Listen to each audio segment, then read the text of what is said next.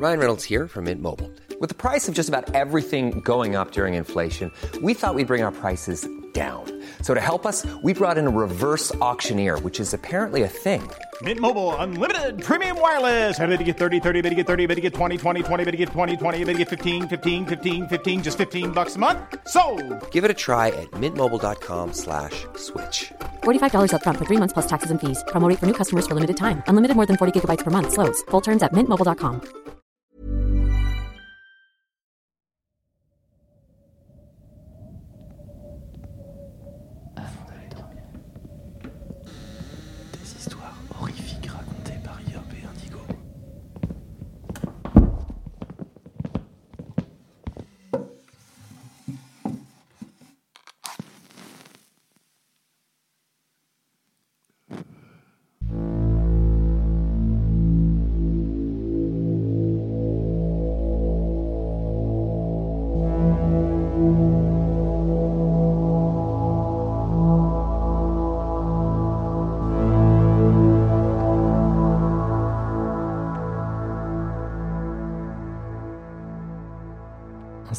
confortablement au fond de votre lit, remontez la couette jusqu'au menton et fermez les yeux.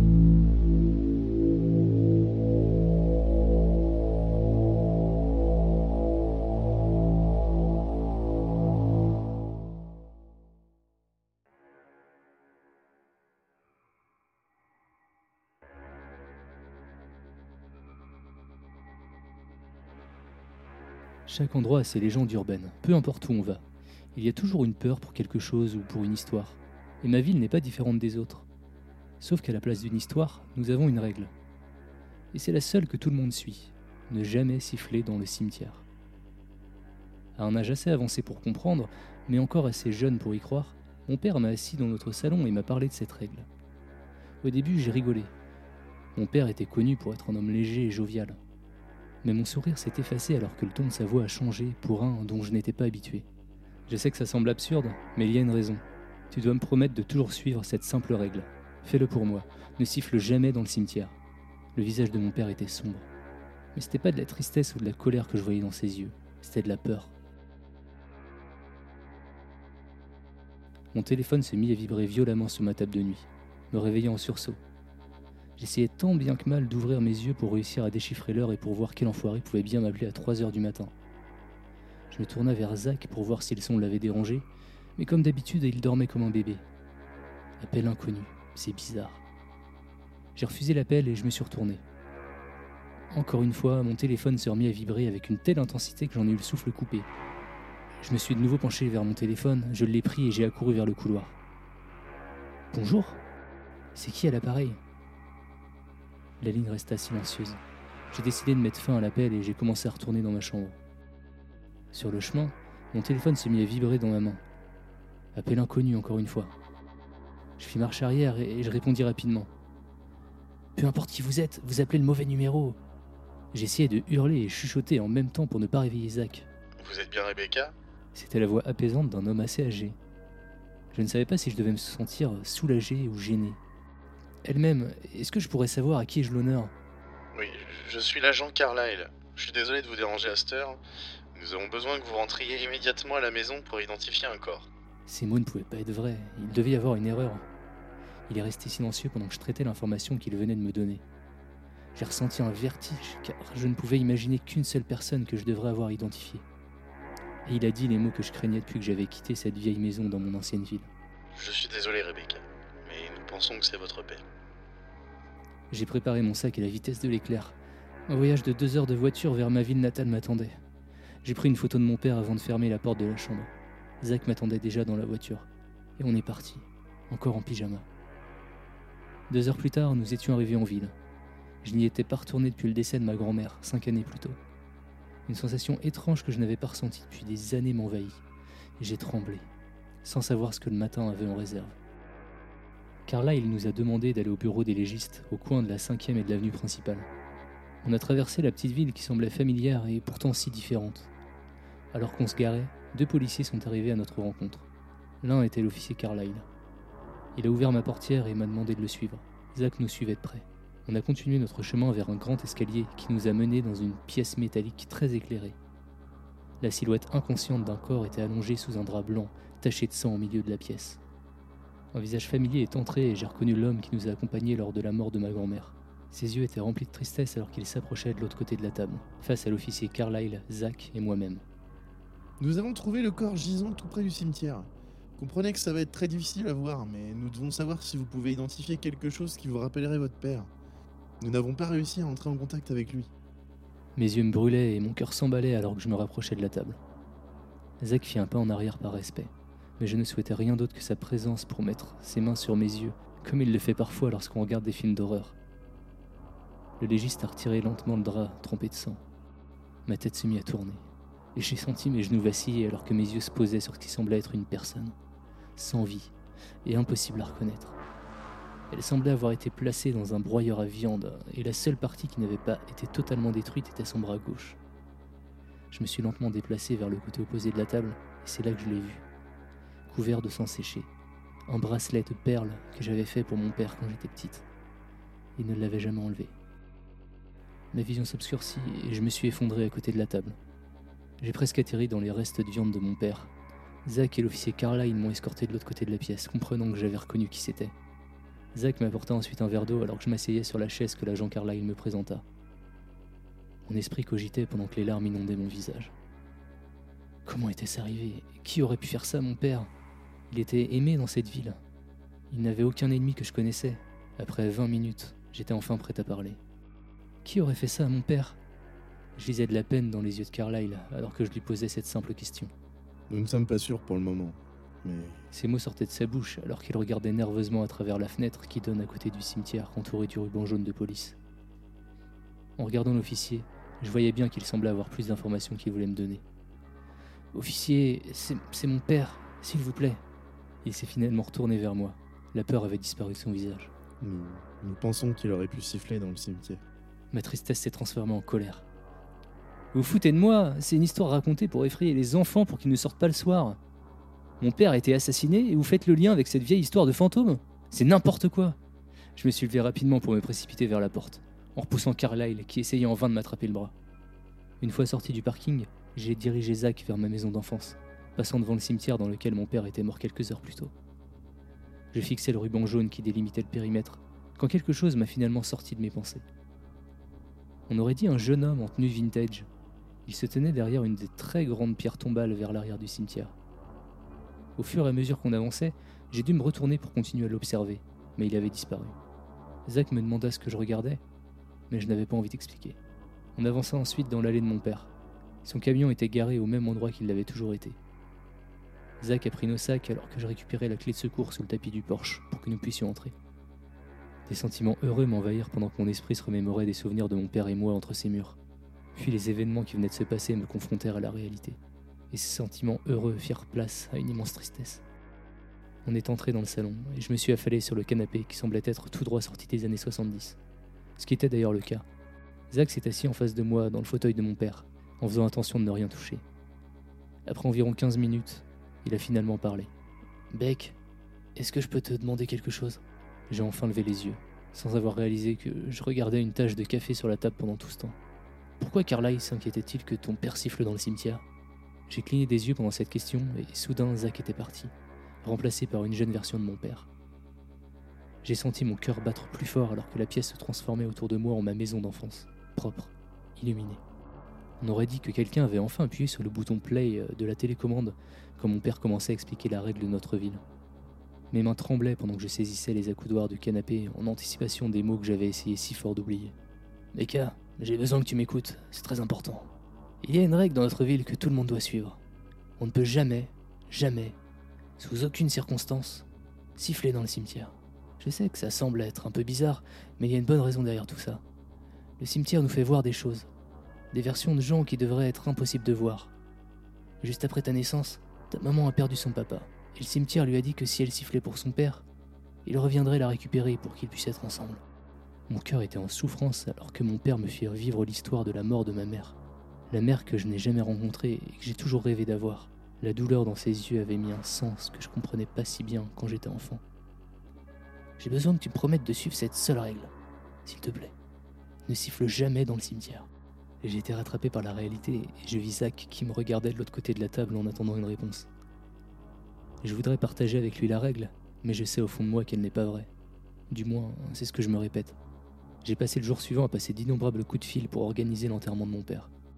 Alors que l'après-midi se terminait, j'ai reçu un appel pour me dire que je devais me rendre chez le légiste pour remplir des papiers. J'ai dit à Zach que je pouvais y aller toute seule, et j'ai pris la voiture pour retourner en ville. Quand je suis arrivé sur le parking, mes yeux ont été attirés par le cimetière de l'autre côté de la rue. J'ai vu l'homme que nous avions croisé quelques jours plus tôt, toujours derrière l'une des plus grosses pierres tombales à l'arrière du cimetière. Je ressentais comme une présence familière masquée par un regard inconnu qui me fixait. J'étais soudainement rempli d'une envie incontrôlable d'aller à sa rencontre. J'ai donc traversé la rue en direction de l'entrée du cimetière. Puis je suis passé sous le ruban jaune. Qui était cet étranger si familier? J'ai franchi soigneusement les tombes pour me diriger vers l'arrière du cimetière. Le regard de l'étranger me fixait toujours. Alors que je me rapprochais, je me suis rendu compte que ce n'était pas un homme, mais une femme, aux cheveux courts, habillée avec des fringues des années 70. Elle était belle. Elle souriait alors que je me rapprochais. La chaleur de l'amour qu'elle me portait m'engloutit comme si j'étais prise dans une tempête de pluie pendant un après-midi d'été. Je me sentais chez moi. J'ai attendu des années pour te voir, Becca. La femme prononça ces mots sur un ton qui apaisa mon âme, mon chagrin et toute la douleur que j'ai ressentie ces derniers jours. C'était un rêve. Je suis toujours au lit chez moi à côté de Zach. Elle m'a regardé pendant ce qui m'a semblé une éternité. Et puis, elle a finalement parlé. Je sais que ton père te manque, chérie. Il m'a manqué aussi. Mais nous pouvons le faire venir ici, et tous les trois, nous pouvons être la famille que tu as toujours rêvé d'avoir. Ma mère. Je voulais la prendre dans mes bras et l'enlacer pour ne plus jamais la laisser partir. Mon cœur rayonnait à l'idée de pouvoir récupérer mes deux parents. Je pouvais pas laisser passer cette occasion. Comment le faire venir ici? Je transpirais l'impatience d'une enfant qui aurait un nouveau chiot. Elle sourit tendrement, remplissant tout ce qui m'entourait d'amour et de lumière. Il suffit de fermer les yeux et de siffler pour lui, et il viendra.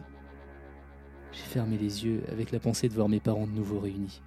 J'ai préparé mes lèvres pour faire le sifflement le plus fort possible lorsque j'ai entendu un autre sifflement derrière moi. J'ai rapidement ouvert les yeux et j'ai vu le beau visage souriant de ma mère se tordre dans un grognement monstrueux. Je me suis alors retourné pour voir qui avait ruiné ce moment incroyable. Un frisson glacé parcourut mon dos et ma tête, et j'ai regardé un nuage noir s'abattre sur Carlyle. Il criait dans l'agonie pendant que ses os craquaient et que sa peau se déchirait dans un nuage noir qui flottait autour de son corps. J'ai été soudainement attiré en arrière par une immense silhouette qui me fit détourner le regard de cette scène de meurtre. Elle m'a poussé jusqu'à l'entrée du cimetière. Ses mains étaient fermement appuyées sur mes oreilles pour que je ne puisse pas entendre d'horribles bruits qui émanaient derrière moi. Quand je suis sorti du cimetière, les bruits terribles se sont stoppés. On aurait dit que le monde s'était arrêté. Je me suis retourné pour voir ce qui était arrivé à l'agent Carlyle, mais il n'était plus là. La femme n'était plus là et la silhouette qui m'avait sauvé la vie était partie également. Embrouillé, j'ai quand même réussi à retourner dans ma voiture. Je me suis assis sur le siège conducteur et j'ai posé ma tête sur le volant, essayant de reprendre mes esprits. Trois coups sur la fenêtre m'ont fait sursauter. Le légiste souriait en me faisant signe de descendre ma vitre. Il m'a donné une grande enveloppe et, comme s'il savait ce qui venait de se passer, m'a dit de prendre mon temps pour remplir les papiers. Je suis retourné chez mon père et je me suis affalé sur le vieux canapé, l'enveloppe encore en main. Zach était sous la douche, alors je me suis dit que je devais aller de l'avant et jeter un coup d'œil à ce qu'il fallait signer. J'ai retourné l'enveloppe pour faire tomber les papiers sur la table. Deux choses sont tombées. La première, c'était le bracelet que j'avais fait pour mon père quand j'étais petite. Il avait été nettoyé et restauré dans sa couleur originale. Le deuxième était un morceau de papier plié. Les mains tremblantes, j'ai déplié le mot. Promets-moi que tu n'essaieras plus jamais de siffler dans le cimetière. Je t'aime, Becca. Papa.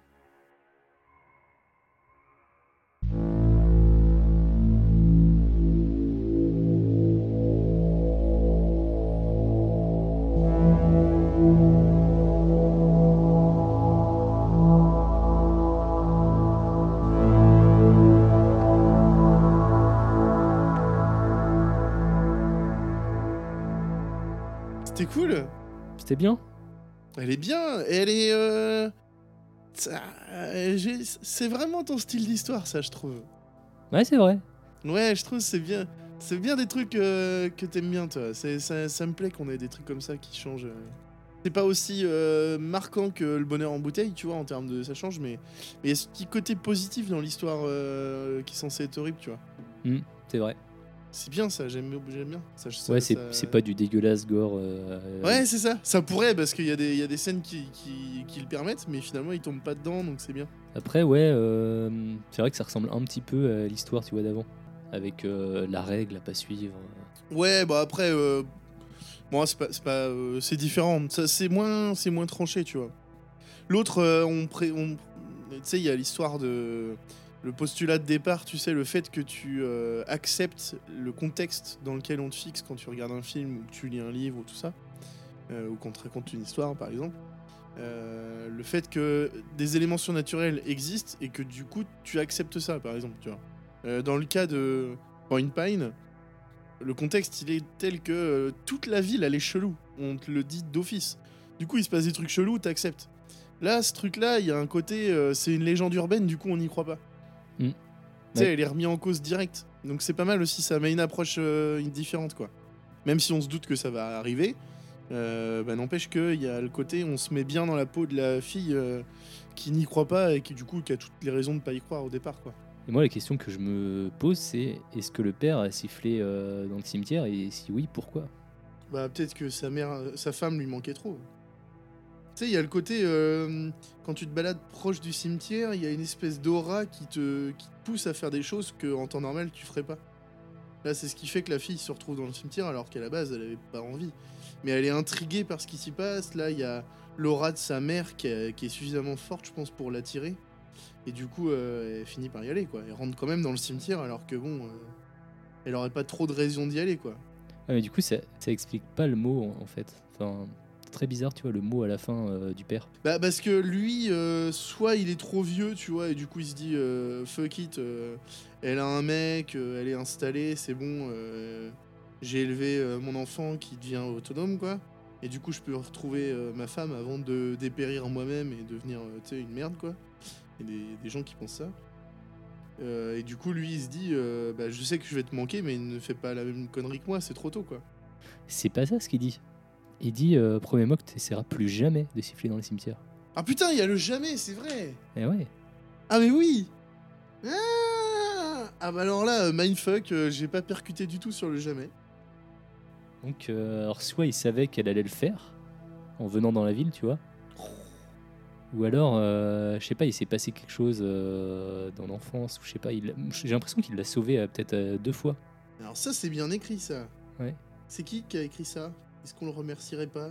On peut le remercier. euh, Alors du coup, c'est The Master Commander 10 qu'on peut remercier.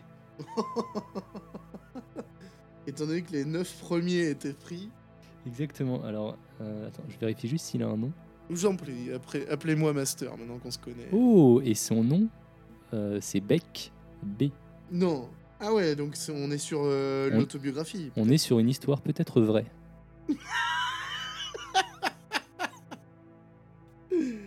génial. Mais c'est aussi le, le principe du no-sleep. hein. Normalement, tout est censé être vrai dans le no-sleep. C'est le principe des creepypasta. Avant le no-sleep, tu vois. Euh, Mhm. Eh bien, merci. Merci, euh, Master Commander 10 Beck. Bon, et sinon, Indigo, 30 jours à tuer. Euh, on a eu des bons retours sur cette histoire. On a eu des très bons retours, euh, hyper satisfaisants. Ça a bien plu, donc ça fait, ça fait super plaisir, forcément. Euh, les gens ont joué le jeu, c'était très cool ça. Sur le Discord, euh, notamment, on a eu pas mal de, de théories qui sont tombées, c'était à prévoir. Euh, Je peux vous en lire quelques-unes si ça vous dit, avant d'avoir la, la vraie version. Peut-être ça peut être marrant un peu de Mhm. voir ce que les gens ont, ont dit.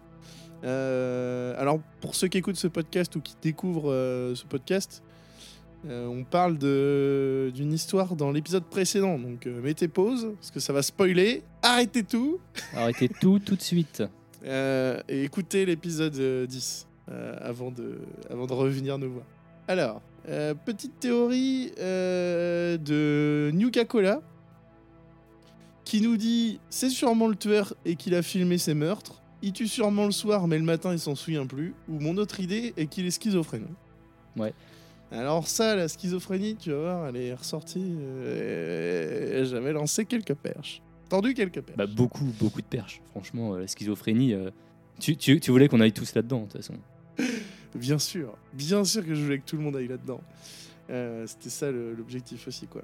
Euh, une théorie de Bathory qui nous dit euh, Je pense que ce mec est juste fou, Nathan n'existe pas. Enfin, si, il est Nathan. Donc, on retombe quand même Ouais. dans de la schizo. C'est pour ça que la vieille l'appelle Nathan, et c'est pour ça que Nathan ne lui répond pas. Du coup, c'est lui qui pose les cartons sur les escaliers, qui tue toutes ses femmes, et peut-être même que c'est lui qui aurait tué ses parents, puisqu'on sait juste qu'ils sont morts. Bref, une histoire de dédoublement de personnalité classique. Dans le Ouais. cimetière, il s'imagine tout aussi. Le vieux n'existe pas.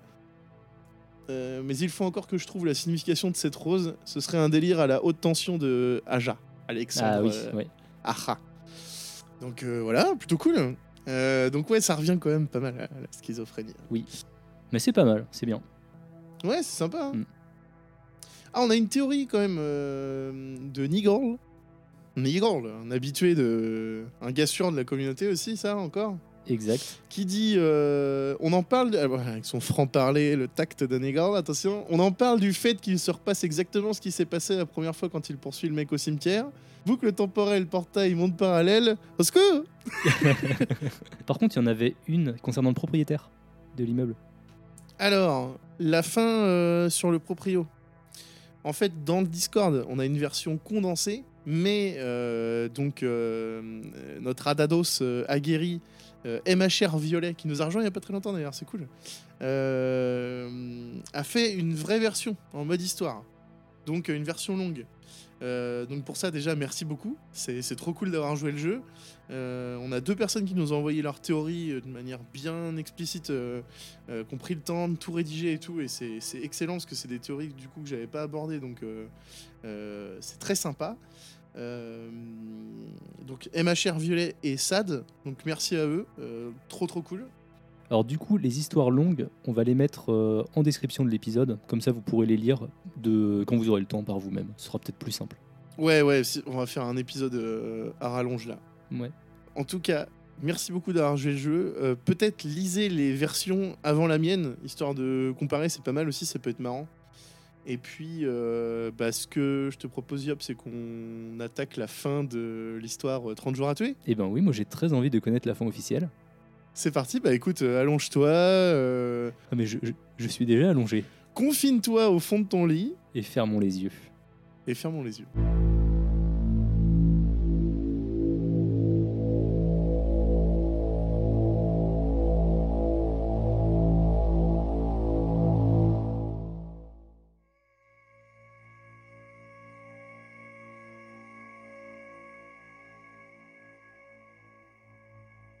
Pose mes mains sur le masque et le retire lentement pour voir le visage de l'homme qui gît dans mon salon. À peine l'ai-je retiré de quelques centimètres que les traits me semblent familiers. Des sourcils épais, des yeux bleus. Je retire le masque et reconnais Nathan, inerte devant moi. Est-ce qu'il est mort? Je prends son pouls. Aucun rythme. Pas de respiration non plus. Je recule et contemple avec effroi que mon seul ami sur Paris est désormais mort, au beau milieu de mon salon. Il faut que je fasse quelque chose. Je dois prévenir la police. J'appelle le numéro d'urgence qui me renvoie sur les policiers de garde du commissariat du 20e. Commissariat du 20e, que puis-je faire pour vous? Bonsoir, je, je vous appelle car je suis rentré chez moi et un homme est inconscient dans mon salon. Je sais pas comment il est rentré, j'ai l'impression qu'il est mort. Très bien Nathan, ne bougez pas, on vous envoie quelqu'un. Il m'a appelé Nathan? Mais c'est un truc de dingue Faut que je me casse d'ici au plus vite J'enfile ma veste et dévale les escaliers. La vieille du troisième me voit et m'interpelle. Nathan, auriez-vous une minute pour m'aider? Désolé, madame, j'ai pas le temps, mais je repasserai plus tard, c'est promis. Je l'entends insister, mais je fais semblant de ne pas l'entendre et je continue de dévaler les escaliers. J'arrive enfin dehors. Avec toute cette histoire, je ne connais ni mon quartier, ni Paris, je n'ai nulle part où aller. Il faut que je passe inaperçu. Je déambule dans les rues, j'entends des sirènes au loin. Je bifurque, je brouille les pistes. Arrivé à l'angle d'une ruelle, je longe les murs et évite de croiser le regard des passants. On ne sait jamais sur qui on peut tomber la nuit. Alors que ça fait bien dix minutes que je marche au hasard des rues, je tourne à un carrefour et tombe nez à nez avec une patrouille de police. Je les vois me regarder bizarrement. Ils s'avancent vers moi. Je crois qu'ils m'ont reconnu. Le policier à l'avant sort son toki et j'entends. Individu identifié, rue Pelleport, interpellation en cours. Je n'ai même pas le temps d'envisager quoi que ce soit qu'il se jette sur moi et me plaque au sol. J'essaie de me retourner pour voir son visage, mais je vois son coude se rapprocher à toute vitesse. Ouch Je suis un peu sonné et je me laisse faire. Il bloque mes mains dans mon dos et me passe les menottes. Les quelques passants observent la scène de loin. Il me jette ensuite à l'arrière de la voiture de patrouille et traverse le quartier à vive allure. J'ai mal à la tête et tombe d'épuisement dans la voiture. Le bruit des clés dans la serrure de la cellule me réveille. Un policier m'emmène dans une petite salle et me laisse ici pendant 15 minutes, seul, assis à une table. Quelqu'un arrive enfin. Il a l'air préoccupé. Il porte dans ses bras d'épais dossiers. Il s'installe et commence. Très bien, je pense que tu sais pourquoi t'es là. On va donc éviter de perdre notre temps. Reconnais-tu avoir tué ces femmes? Il sort alors deux photos de son dossier et les glisse sur la table dans ma direction. Je ne peux dissimuler mes réactions. Je les reconnais, bien évidemment. Ce sont les femmes de la vidéo. Réponds Non, j'y suis pour rien. Oh, allez, c'est bon. Arrête ton petit numéro. Ça fait un moment qu'on t'observe, tu sais. Si t'es là, c'est pas pour rien. C'est qu'on a récolté assez de preuves sur toi. Maintenant, ce serait beaucoup plus simple si on avait aussi des aveux. Alors réponds. Où sont-elles? En as-tu la moindre idée? Oui, je peux vous aider, mais c'est pas ce que vous croyez. bon, écoute, c'est simple. Pendant que tu pionçais en cellule, on en a profité pour faire une petite descente dans ton appartement. C'est quoi votre délire à vous, les psychopathes, là? À filmer vos victimes et à les regarder souffrir Vous avez vu les DVD Bien sûr qu'on les a vus. On a vu le masque aussi. Et devine quoi? Il est couvert d'empreintes. C'est pas moi sur les vidéos. J'ai reçu le masque dans un carton. Le coup du carton, j'y crois pas. Ton appartement est rempli de cartons et tu veux me faire croire que l'un d'eux ne t'appartient pas? C'est ça? Je crois qu'on a assez perdu de temps tous les deux. Tu vas retourner en cellule et t'as intérêt à t'y habituer, car tu vas sûrement y passer un bon bout de temps. Ce soir-là, j'ai eu beaucoup de mal à dormir. Toutes les images se mélangeaient dans ma tête. Le cimetière, les DVD, le masque blanc dans le reflet de la vitre, les cartons en bas de chez moi. Je revoyais la voisine, le vieux clochard étrange du cimetière. Le coup du flic me percutait le front. J'ai fini par m'endormir d'épuisement. Le lendemain, j'ai à peine dormi, mais je suis réveillé par un policier. On m'emmène dans une nouvelle pièce. Un homme est déjà là. Un vieil homme, un peu maigre et dégarni. Il porte d'épaisses lunettes. Il m'attend. Il me regarde avec ses yeux très clairs, calmes et silencieux, et m'observe dans les moindres détails. Ça me met un peu mal à l'aise. Il me montre une chaise en face de lui et me dit Bonjour, installez-vous, je vous en prie. Je suis le docteur Nathanaël Obubo, et je suis ici pour discuter avec vous, pour écouter votre histoire. J'aimerais savoir ce qui vous amène dans cette pièce aujourd'hui avec moi. Eh bien, pour tout vous dire, j'en ai aucune idée. Je lui ai alors expliqué tout ce qui m'était arrivé. Les cartons, les DVD, le masque, puis le sentiment d'être suivi, mon enquête sur le bar, puis le cimetière, et enfin, le corps sans vie de mon pote Nathan. Très intéressant. Pendant qu'il hoche la tête, je le vois griffonner des choses sur un bloc-notes. Je crois que quelqu'un me veut du mal. Quelqu'un qui me suit depuis des semaines. Et je pense qu'il devrait être ici à ma place. Je vois. Sachez que ce que nous voulons, c'est votre sécurité. Dans ce cas, si cela vous convient, nous allons le faire entrer ici avec nous. J'aimerais parler à Nathan à présent. Nathan, je vous en prie, présentez-vous. Je me retourne alors affolé vers la porte. Celle-ci ne s'ouvre pas. Le docteur est étonné et continue de noter tous mes faits et gestes. Il insiste. Allez-y, Nathan, vous pouvez me faire confiance. Nous sommes seulement ici pour discuter, rien d'autre. Je remarque que lorsque le docteur dit ces mots, il me regarde fixement. Que faites-vous? Nathan, vous pouvez prendre le contrôle. Nous ne vous ferons aucun mal. Mais je ne suis pas Nathan, arrêtez maintenant Je vois. La séance est terminée. À peine a-t-il terminé ces mots qu'un policier rentre dans le bureau et m'emmène de nouveau dans ma cellule. Un long moment plus tard, je suis à nouveau emmené en salle d'interrogatoire. Le policier qui m'avait interrogé la veille est encore là, avec sa montagne de dossiers. On me fait asseoir. Le policier prend une grande respiration, s'appuie sur la table et me dit Bon, à quoi tu joues? Quoi? Je, comprends pas. Oh, mais je vais te dire, moi, ce qu'il y a à comprendre. Ça fait des mois qu'on t'observe. Ton installation à Paris, les allers-retours au cimetière, les visites nocturnes alors que tout est fermé. Ça fait six ans qu'on m'a confié cette enquête. Et maintenant que je te tiens, t'es pas prêt de m'échapper. Il ouvre alors le premier dossier et sort une photo. Le 12 mars 2014, une jeune femme de 23 ans est portée disparue. Ses parents ont appelé la police car il n'y avait aucune nouvelle de leur fille depuis trois semaines. Elle était partie en vacances à Paris avec son nouveau petit ami. Un certain Nathan, ça ne te rappelle rien?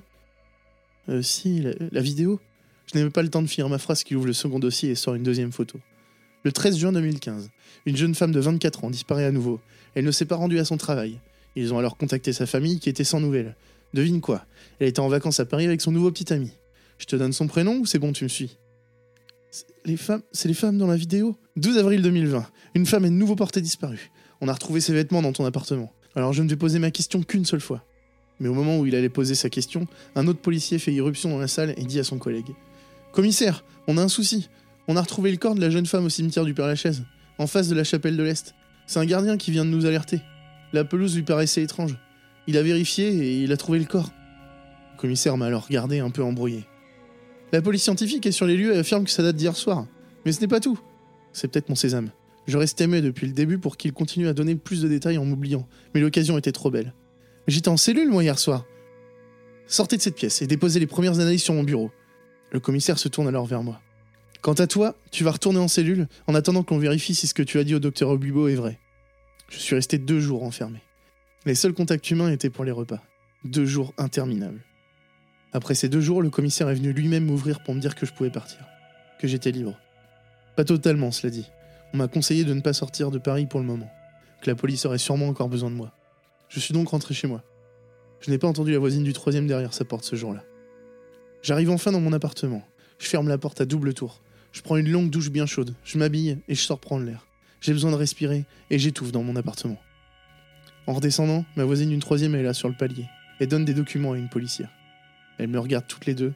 Je fais un signe de tête puis je continue mon chemin. Je pars en direction du cimetière. Sur la route, je m'arrête chez le fleuriste. Pendant le trajet, je commence à retirer les épines délicatement. Arrivé enfin sur place, je déambule dans les allées à la recherche du vieil homme. Au bout de quelques minutes, je le vois. Il me reconnaît aussitôt. Il me regarde dans les yeux, puis je le vois regarder les roses. Il ne s'est pas enfui cette fois. Je m'approche de lui et il m'emmène de nouveau dans une allée peu fréquentée, entre deux rangées de tombes. J'ai perdu ma fille il y a 30 ans, ça m'a bouleversé. Elle était en vacances ici, à Paris, avec son petit copain. Mais nous n'avons plus jamais eu aucune nouvelle d'elle. J'ai eu comme un pressentiment. J'ai tout quitté pour la retrouver. Je ne pouvais plus affronter le quotidien en sachant qu'elle pouvait être ici, quelque part, attendant qu'on la retrouve. J'ai donc pris ma voiture en direction de la capitale et j'ai arpenté les rues avec sa photo, demandant à tous les passants s'ils l'avaient vue. Puis un jour, la police m'a contacté. Son corps avait été retrouvé ici, près de la chapelle de l'Est. Je n'ai jamais pu la voir, je n'osais pas. Je ne voulais pas voir son sourire endormi figé dans un corps meurtri à tout jamais. C'était encore qu'une petite fille. Il avait les larmes aux yeux en disant cela. Je l'écoutais sans un mot, comme les dernières fois où nous nous étions rencontrés. Depuis, je viens chaque jour apporter des fleurs pour les jeunes femmes enterrées ici. La tombe que tu vois devant nous est la première de toutes, celle d'une enfant de 5 ans. Je retire les épines pour ne pas la blesser. Il relève la tête, puis commence à marcher dans l'allée en continuant son histoire. Je le suivis tout en écoutant. J'ai appris à m'en remettre, vous savez. Au début, je voulais mettre fin à mes jours. Puis j'ai trouvé de l'aide auprès d'un jeune étudiant en psychologie. Il habitait juste en face du cimetière. Nathanaël, qu'il s'appelait. Un jeune espagnol arrivé sur Paris pour étudier. Il a eu un fils qui doit avoir votre âge d'ailleurs. Je me demande ce qu'il est devenu. En entendant les mots du vieil homme, ça a fait un choc. C'était l'histoire de Nathan. Son père espagnol arrivé sur Paris. Il m'en avait beaucoup parlé. Il vouait comme un culte envers son père. Il a toujours dit qu'il voulait perpétuer la tradition familiale, mais était très mauvais élève. Je vois pas comment il aurait pu finir étudiant en psychologie, ni même finir docteur comme son père. Docteur Nathan. Pff. Ce n'était pas docteur qui voulait faire. C'était reprendre un autre flambeau, une autre tradition familiale bien sinistre. Dans l'épuisement des nuits d'isolement et tous les événements, comment j'ai pu passer à côté de ce détail? Écoutez, je suis désolé, mais je dois me sauver. Je pense savoir ce qui est arrivé à votre fille. Je dois avertir la police. Ne restez pas ici ce soir, vous êtes en danger. Je pris la fuite et courus en direction de mon appartement. J'étais enfin arrivé chez moi. Je pris une feuille, un crayon et commençai à écrire toute mon histoire pour que la police puisse comprendre ce qui se passait sous ses yeux depuis tout ce temps. Toutes les disparitions. Le docteur Ubibo, c'est le père de Nathan. C'est lui qui a tué la fille du vieil homme du cimetière. Il a passé le flambeau à son fils lorsqu'il devait être trop vieux pour séduire des jeunes filles à son tour. La pelouse en face de la chapelle de l'Est était impeccable quand j'y suis allé, parce que les vidéos sur les DVD datent d'il y a 6 ans. Nathan a dû vouloir tout arrêter depuis, sauver sa peau. Mais il avait peut-être besoin d'un coupable, étant lui-même impliqué. J'étais devenu la cible rêvée. Je ne sais pas comment, mais Nathan s'introduisait chez moi et accumulait les preuves pour me faire inculper. Son père a dû reprendre le masque blanc et commettre un nouveau crime hier soir pour me disculper, après que sa séance pour me faire passer pour un schizophrène ait échoué. Bien sûr, j'ai aucun moyen de le prouver, d'autant qu'il semble bien infiltré, et maîtrisant les réactions humaines, ça ne sera pas simple de l'interroger. Mais cette histoire doit exister. Il faut que la police sache. Je mets tout dans une enveloppe, je dépose la lettre à la police et quitte Paris le soir même. J'ai fait rapatrier mes cartons quelques jours plus tard dans mon nouvel appartement, en plein cœur d'Amiens, à deux pas de la cathédrale. Je savais que la police me chercherait, mais je ne pouvais pas rester sans rien faire. Je devais tout quitter, comme l'avait fait le vieil homme du cimetière avant moi. Tout quitter pour être épargné. Enfin installé, je décide de sortir pour découvrir la ville. Je marche au hasard. Je prends à gauche, à droite, et j'observe les vitrines, les façades d'immeubles, l'architecture, les bâtiments. Tout est nouveau. L'endroit parfait pour refaire sa nouvelle vie. Perdu dans la ville, au milieu de centaines de vies qui défilent autour de moi, personne ne me connaît. Je pourrais être n'importe qui ici. Un soir, dans la rue, je tombe sur un magasin de déguisement. La vitrine expose des costumes. Mais l'un d'eux me paraît étrange par rapport aux autres. Il est exposé sur un mannequin très fin, un jean, une vieille veste en velours et un masque blanc. La vue du masque me perturbe et je commence à avoir trouble. Le costume s'avance vers moi. Le docteur m'a suivi pour terminer son travail. Et ce soir, il vient pour moi.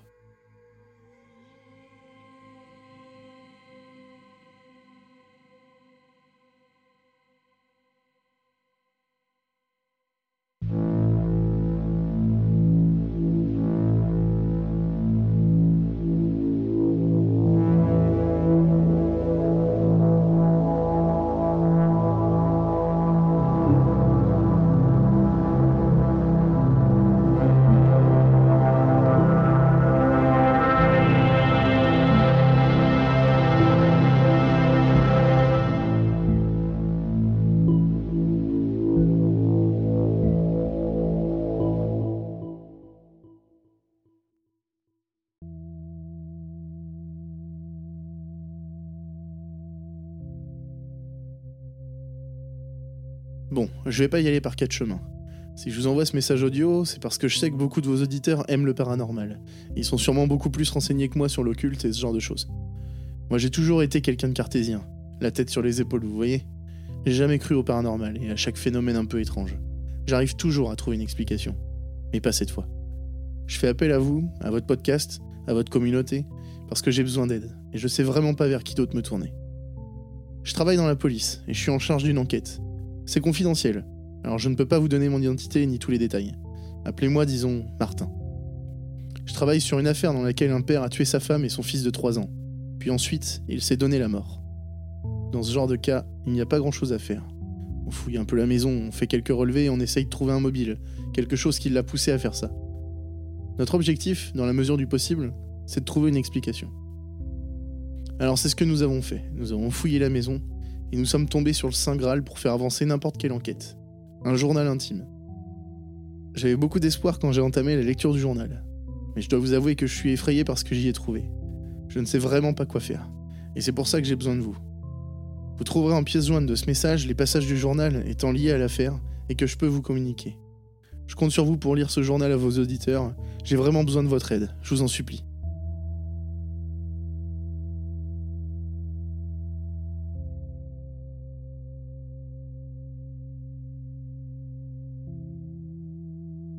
Samedi 7 mars 2020, 4h du matin. Je n'ai pas l'habitude d'écrire aussitôt dans le journal. Mais je me suis réveillé en sursaut cette nuit, et je comprends pas pourquoi. Je dors toujours très bien d'habitude, ma femme me dit toujours que j'ai le sommeil d'un bienheureux. Mais cette nuit, je n'arrive pas à me rendormir. Il y a quelque chose qui cloche, je le sens. Samedi 7 mars 2020, 9h45. Marie vient d'appeler, c'est affreux. Elle vient de m'annoncer le suicide de Freddy cette nuit. Je comprends pas. C'est mon frère jumeau, ça fait 30 ans qu'on se voit presque tous les jours. C'est pas son genre. C'est pas possible. Marie était dévastée au téléphone. Il va falloir qu'on se serre les coudes pour affronter cette épreuve tous ensemble. Elle m'a aussi dit que mon frère m'avait laissé un colis avant de se donner la mort. C'est étrange. Je comprends vraiment rien. Mais je n'ai pas le temps d'y penser. Il faut que je me prépare. Annie et Charlie m'attendent. Samedi 7 mars, 22h30. Quelle journée interminable. Je suis épuisé. On est rentré à la maison il y a une heure environ. On a passé toute la journée à essayer de consoler Marie et à arranger la suite des événements pour mon frère. Des policiers nous ont interrogés, mais honnêtement, nous ne savions pas quoi leur dire. On n'avait aucune idée de pourquoi il avait fait ça. Nous sommes atterrés. La sépulture aura lieu mercredi. Ça va être un moment très difficile pour nous. Mais nous arriverons à le surmonter, en famille. Avant de partir, Marie m'a reparlé du colis. J'avais complètement oublié. Elle m'a emmené au sous-sol et m'a donné un tableau caché sous un drap blanc et une petite lettre. J'ai voulu regarder sous le drap, mais Marie m'a stoppé. Apparemment, Freddy lui avait fait jurer de jamais le regarder. Cette journée devenait vraiment de plus en plus étrange. La première chose que j'ai faite en rentrant, c'était donc de regarder le tableau. Il représentait une créature vraiment bizarre, mi-homme, mi-bouc. Elle était assise sur une chaise. Elle avait des pattes poilues et, des sabots. Son torse et ses bras étaient comme ceux d'un homme, son visage aussi, excepté le fait qu'il avait deux cornes. Et le plus étrange, c'est qu'il avait les yeux fermés. Je n'ai absolument plus aucune énergie pour réfléchir ce soir. Je suis exténué, je vais me coucher. Dimanche 8 mars, 17h15. Je n'ai pas beaucoup dormi cette nuit. Mes phases de sommeil étaient entrecoupées de cauchemars. Ce matin, en me levant, mes premières pensées ont été pour mon frère. Et j'ai tout de suite été submergé par une infinie tristesse. Je suis sorti de ma chambre discrètement pour ne pas réveiller Annie et j'ai rejoint Charlie qui prenait déjà son petit-déj. Je l'ai accompagné et nous avons mangé en silence. C'est en passant devant mon bureau pour aller aux toilettes que j'ai aperçu le tableau de mon frère. Je l'avais déjà oublié.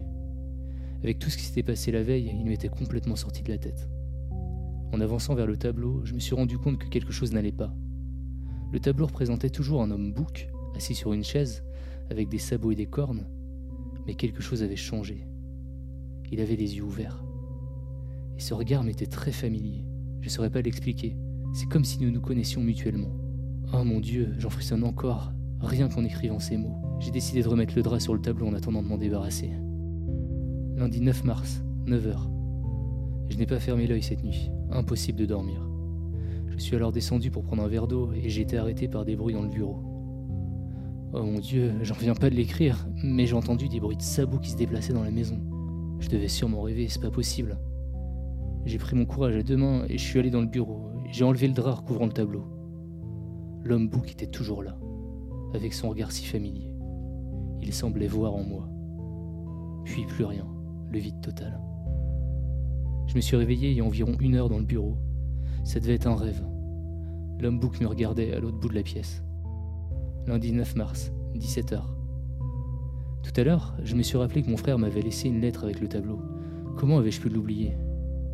Dans sa lettre, il m'expliquait d'où venait ce tableau et pourquoi il l'avait acheté. Mon frère était un collectionneur attiré par les objets mystérieux. Alors quand il a appris la connaissance d'un tableau maudit vendu aux enchères, il a tout fait pour remporter la vente. Selon le vendeur, ce tableau est une peinture très ancienne qui apporte la chance et la bonne fortune à toute personne l'ayant en sa possession pendant au moins six nuits. Pour profiter des promesses du tableau, il faut donc survivre six nuits avec. Mon frère n'y a pas cru, mais n'a pas résisté à l'envie de l'ajouter à sa collection. Dans sa lettre, il a aussi indiqué la raison de son suicide. J'étais sous le choc. Il a préféré mettre fin à ses jours plutôt que de passer une nuit supplémentaire avec le tableau. Je comprends rien, il aurait pu tout simplement le jeter, ou le détruire, ou le brûler. Au lieu de ça, il l'a envoyé en me disant qu'il devait épargner Marie et qu'il comptait sur moi pour trouver une solution. Je sais vraiment pas quoi en penser. Mon frère avait vraiment l'air d'avoir perdu la tête durant ces derniers jours. Je me demande si je dois en parler à Marie ou à la police. Mardi 10 mars, 5 heures du matin. Je n'arrive toujours pas à dormir. J'entends toujours du bruit, mais cette fois dans toute la maison. Je n'arrive plus à le localiser précisément. Je me sens observé aussi. J'en ai parlé à Annie, mais elle n'a rien entendu. Elle doit me prendre pour un fou. Je dois sûrement avoir des hallucinations auditives à cause de mon manque de sommeil. La mort de mon frère m'affecte encore plus que je l'aurais jamais pensé. Je repense aussi à son histoire avec son tableau. Dans le doute, je vais m'en débarrasser. C'est la troisième nuit de suite que j'arrive pas à dormir. Mardi 10 mars, 21h. Je me sens beaucoup mieux. Cet après-midi, j'ai acheté des somnifères et j'ai brûlé le tableau dans le jardin. Je vais beaucoup mieux dormir ce soir. Mercredi 11 mars, 3h30. Oh mon dieu, il vient tout juste de se passer quelque chose. Je sais pas si c'est une bonne chose d'écrire ça sur mon journal. Si quelqu'un tombe dessus, il va vraiment me prendre pour un fou, mais je dois l'écrire. Je dois le mettre sur papier pour me rendre compte de l'absurdité de ce qui vient de se passer. J'avais enfin réussi à m'endormir, mais une sorte de sensation de présence m'a réveillé en sursaut. J'ai ouvert grand les yeux et j'ai vu l'homme bouc, debout au pied de mon lit, un couteau à la main. Il répétait inlassablement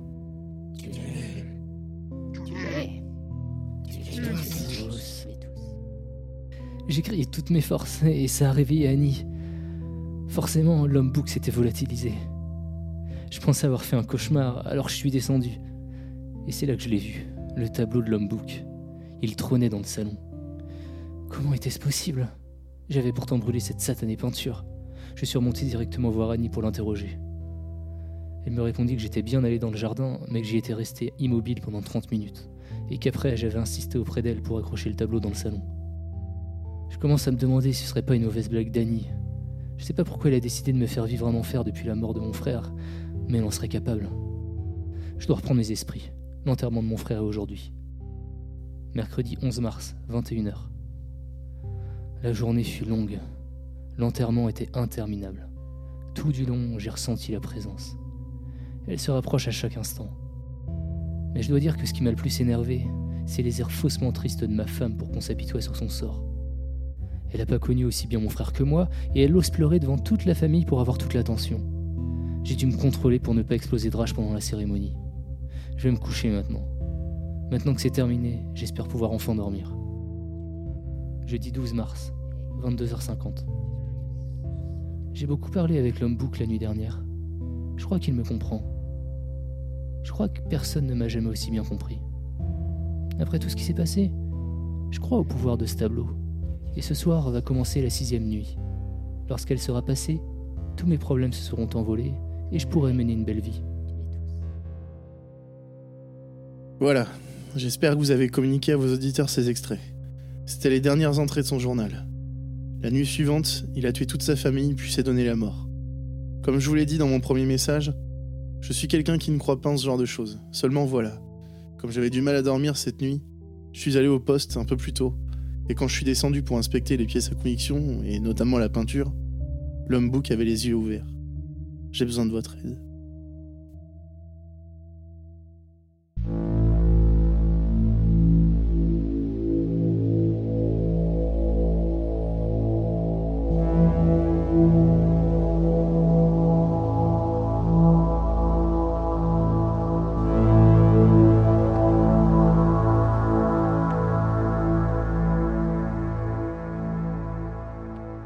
Bonsoir. Bonsoir.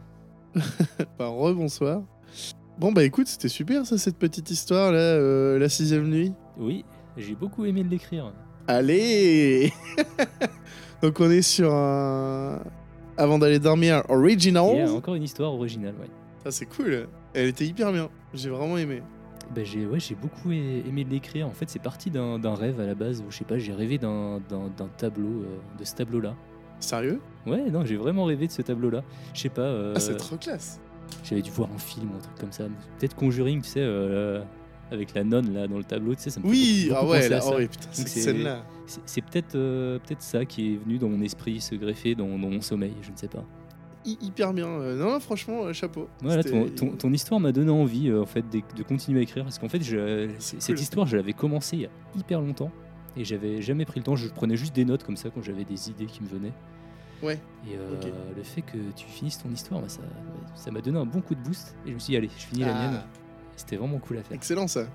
Non, non, hyper cool. euh, Hyper bien écrite, c'est cool. On voit bien la progression euh, et de la folie, tu vois, qui, qui s'installe et tout. Ouais, hyper intéressant. C'est un bon sujet ça. Bah, J'espère que ça plaira aussi aux, aux auditeurs. N'hésitez pas à faire des petits retours. euh, Ouais, carrément. ouais. On, a- on les lit avec attention. Puis après, si ça vous donne envie d'écrire encore plus, euh, si vous avez des histoires perso que vous voudriez qu'on lise et qu'on regarde si on peut la, la diffuser ou pas dans le podcast, ça peut être sympa. quoi. Exactement, faut pas hésiter à venir nous voir euh, si vous êtes, euh, si vous adorez aussi ce genre d'histoire. Oh oui, C'est vrai que ça pourrait être sympa de d'avoir un peu des histoires de, de la communauté, mais après bon, faut, faut aimer écrire, hein, faut, euh, oui, oui. faut aimer l'horreur, faut aimer ce genre de choses. Mais On en force cas, personne, c'est on n'est pas du tout fermé à ce, à ce genre d'histoire. carrément.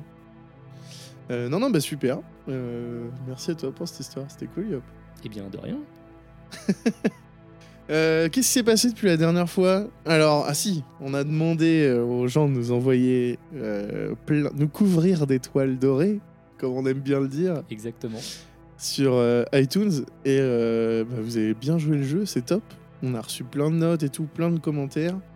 Euh, hyper cool. Ça nous aide bien à se faire référencer, donc c'est euh, important, c'est cool. Si vous avez un compte euh, iTunes, Apple ou je sais pas quoi, euh, n'hésitez pas à prendre juste 30 secondes pour mettre euh, 5 étoiles et puis un petit commentaire aussi, ça aide bien. Est-ce qu'on pourrait fait pas toujours en, en plaisir. lire un au hasard, un, un dernier, un des derniers? Bah, on, peut prendre le, on peut prendre le dernier par exemple. On a reçu de l'utilisateur Le Manu qui nous dit euh, un bon podcast français sur les creepypasta, beaucoup d'histoires que personnellement je n'avais jamais entendues, c'est top. Dire qu'elles font peur est exagéré, il faut dire que je vous écoute la journée en jardinant. Le soir au fond du lit, pas la même. Continuez. Bah écoute, on va continuer. Merci. Bah, c'est marrant de savoir que des gens jardinent en écoutant nos voix. Carrément. C'est super. On a aussi euh, des euh, messages sur euh, Sens Critique et des petites notes. Ouais, on a reçu des notes. On n'a pas eu de commentaires forcément. le- Les gens mettent pas forcément de critiques, tu sais, détaillées sur sens critique, mais les gens notent beaucoup. On a reçu plein de notes, des 10 à foison. Ça, c'est ouf, c'est trop bien. Merci à tous. ça, ça fait bien plaisir, ouais. Peut-être que le confinement aide un peu au, au podcast. Peut-être. Je sais pas. J'ai pas trop regardé les... si on était beaucoup plus écouté que d'habitude ou moins au contraire, je sais pas. Se maintient. Non, non, ça reste. Ouais, euh, Parce que d'un côté, c'est ouais, vrai que tu as le, euh, le confinement, les gens, eh ben, ils ont peut-être un peu plus de temps libre, mais c'est vrai que les transports, ça aide aussi quand même. euh. Ah ouais, Ouais. clairement. Clairement. Non, non, c'est, on se maintient, c'est cool. On a une bonne communauté là, c'est, super. Puis les gens nous rejoignent petit à petit sur le Discord, euh, tout le monde vient discuter et tout, c'est, euh, c'est top. Franchement, euh, ça fait hyper plaisir de voir que ça, ça, ça parle un petit peu tout autour euh, et que ça part juste du podcast qu'on avait fait à la base, donc euh, c'est cool, c'est vraiment sympa. Euh, bah, ça tombe bien que tu parles du confinement, du coup, Yop, euh, parce que euh, clairement, on n'est pas tous en télétravail. Mais moi aussi, Bah, moi aussi, euh, accessoirement, mais, euh, mais c'est pas le cas de tout le monde, je sais. il y a beaucoup de personnes qui ont du temps libre. Alors, com- comment ils peuvent tuer le temps finalement? Est-ce que tu aurais des trucs, des idées de trucs à faire qu'on pourrait conseiller pendant le confinement tiens? À part écouter notre super podcast trois fois à l'envers, Pour découvrir les messages cryptés qu'on a cachés. alors moi j'ai commencé récemment une série euh, qui s'appelle euh, The Outsider. Outsider. Ok, Alors, euh, je l'ai pas encore terminé. Par contre, j'ai lu le bouquin. C'est tiré d'un bouquin de Stephen King. d'accord. Ah ouais, Ouais. donc ça se passe dans le Maine, j'imagine? Et ben, t'es pas si loin, ouais, effectivement. Ouais, en général.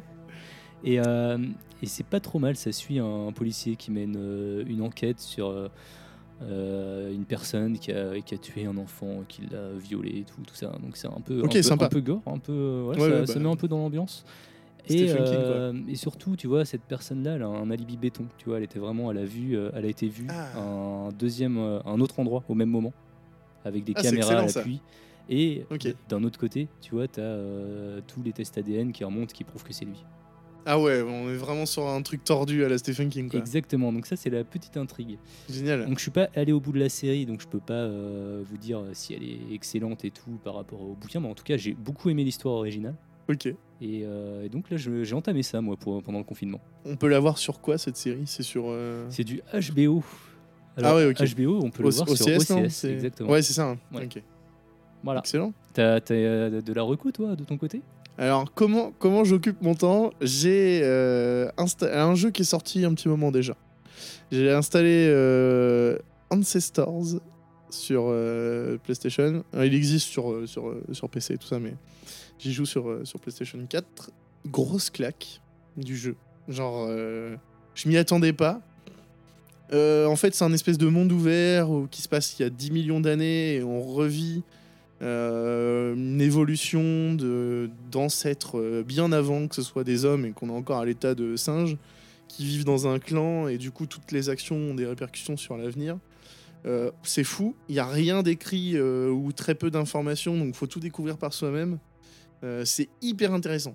Le jeu est pas hyper bien fait euh, graphiquement, mais alors par contre, euh, l'expérience de jeu, je la trouve euh, bluffante. Et du coup t'é- t'évolues dans les âges?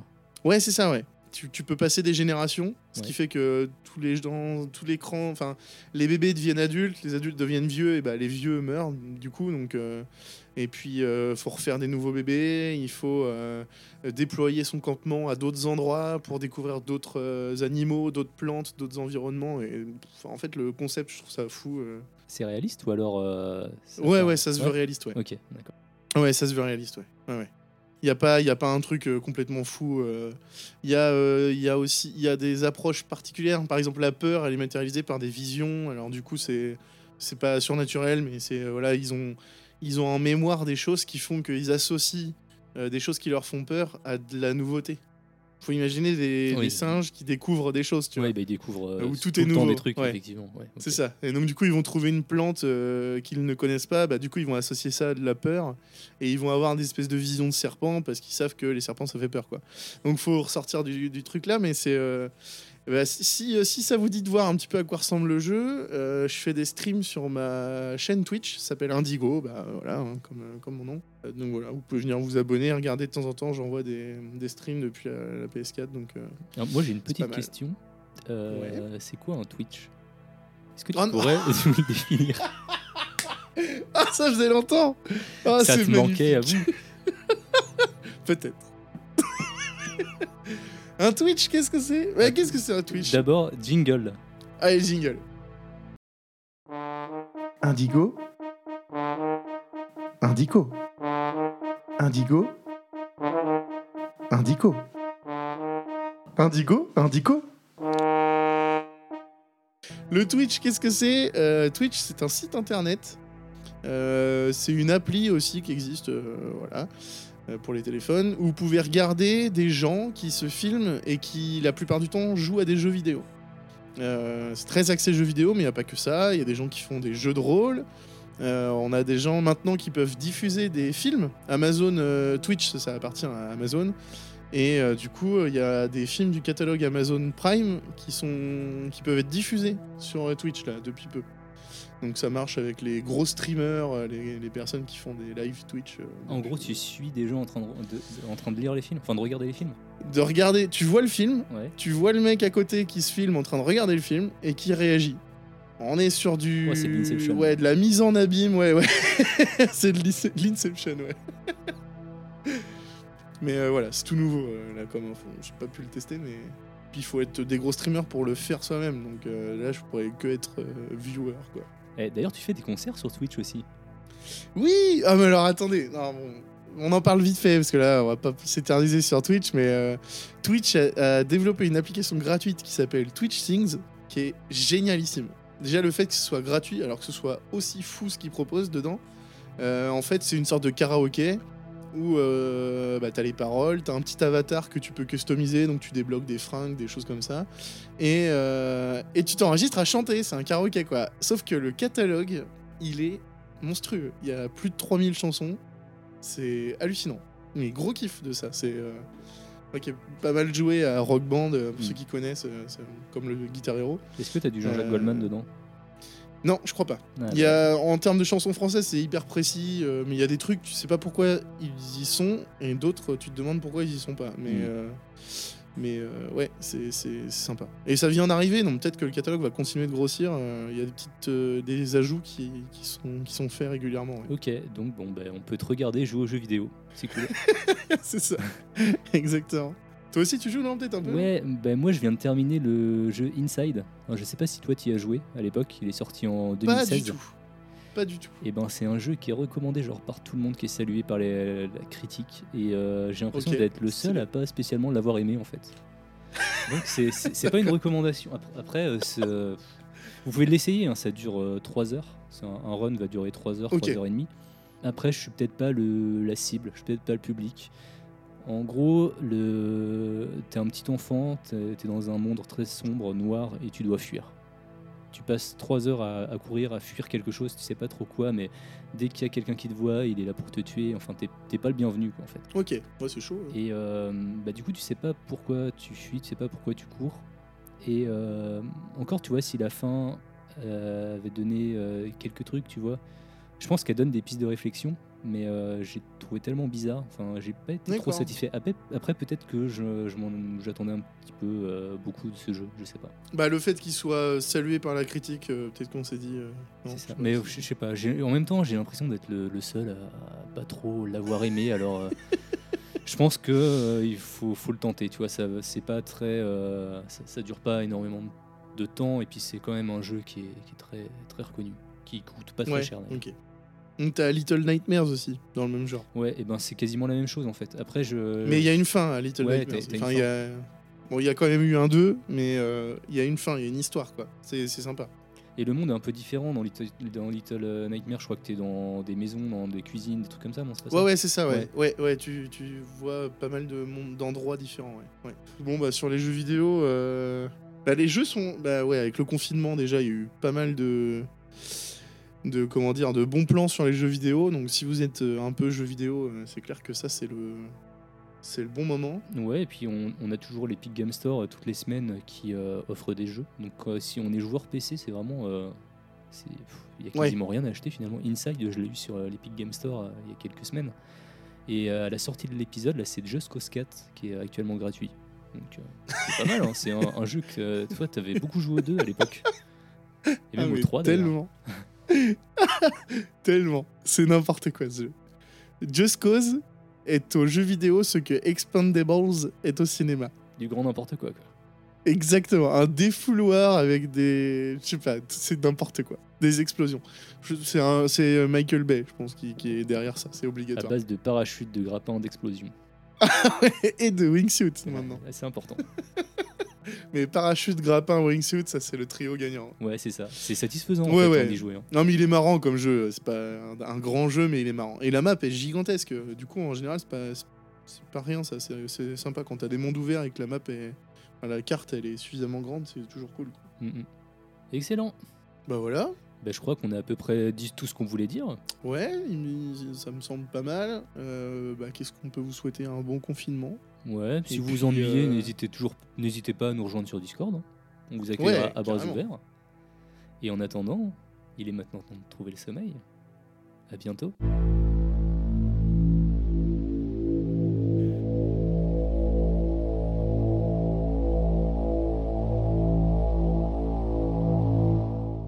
En ces temps de confinement, vous verrez que le danger vient parfois de sous votre lit. When you make decisions for your company, you look for the no-brainers. If you have a lot of mailing to do, stamps.com is the ultimate no-brainer. Use the stamps.com mobile app to mail everything you need to keep your business running with up to 89% off USPS and UPS. Make the same no-brainer decision as over 1 million other businesses with stamps.com. Use code PROGRAM for a special offer. That's stamps.com, code PROGRAM.